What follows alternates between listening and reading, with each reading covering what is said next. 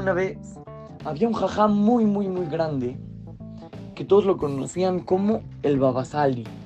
Babasali, un jajam impresionante que se cuentan de él muchísimas historias que podía hacer milagros, que podía eh, dar verajos que se cumplían. De verdad era un jajam increíble.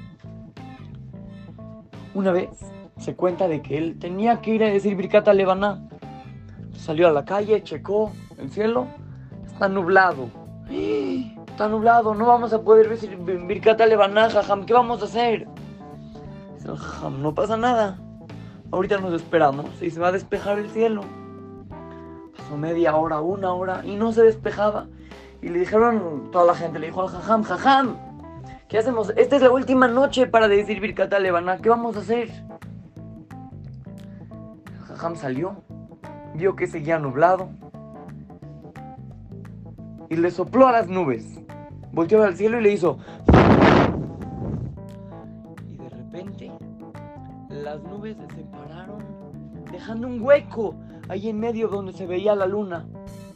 Toda la gente se impresionó muchísimo, que era algo maravilloso. Dijeron Birkata Lebaná. Y apenas terminaron de decir Birkata Lebaná. Y otra vez ese agujero que se había abierto en la luna se cerró. Todos se quedaron impresionados con el Babasali. Jajam, ¿cómo le hizo? Dice el Jajam, yo, yo no fui, fue Hashem.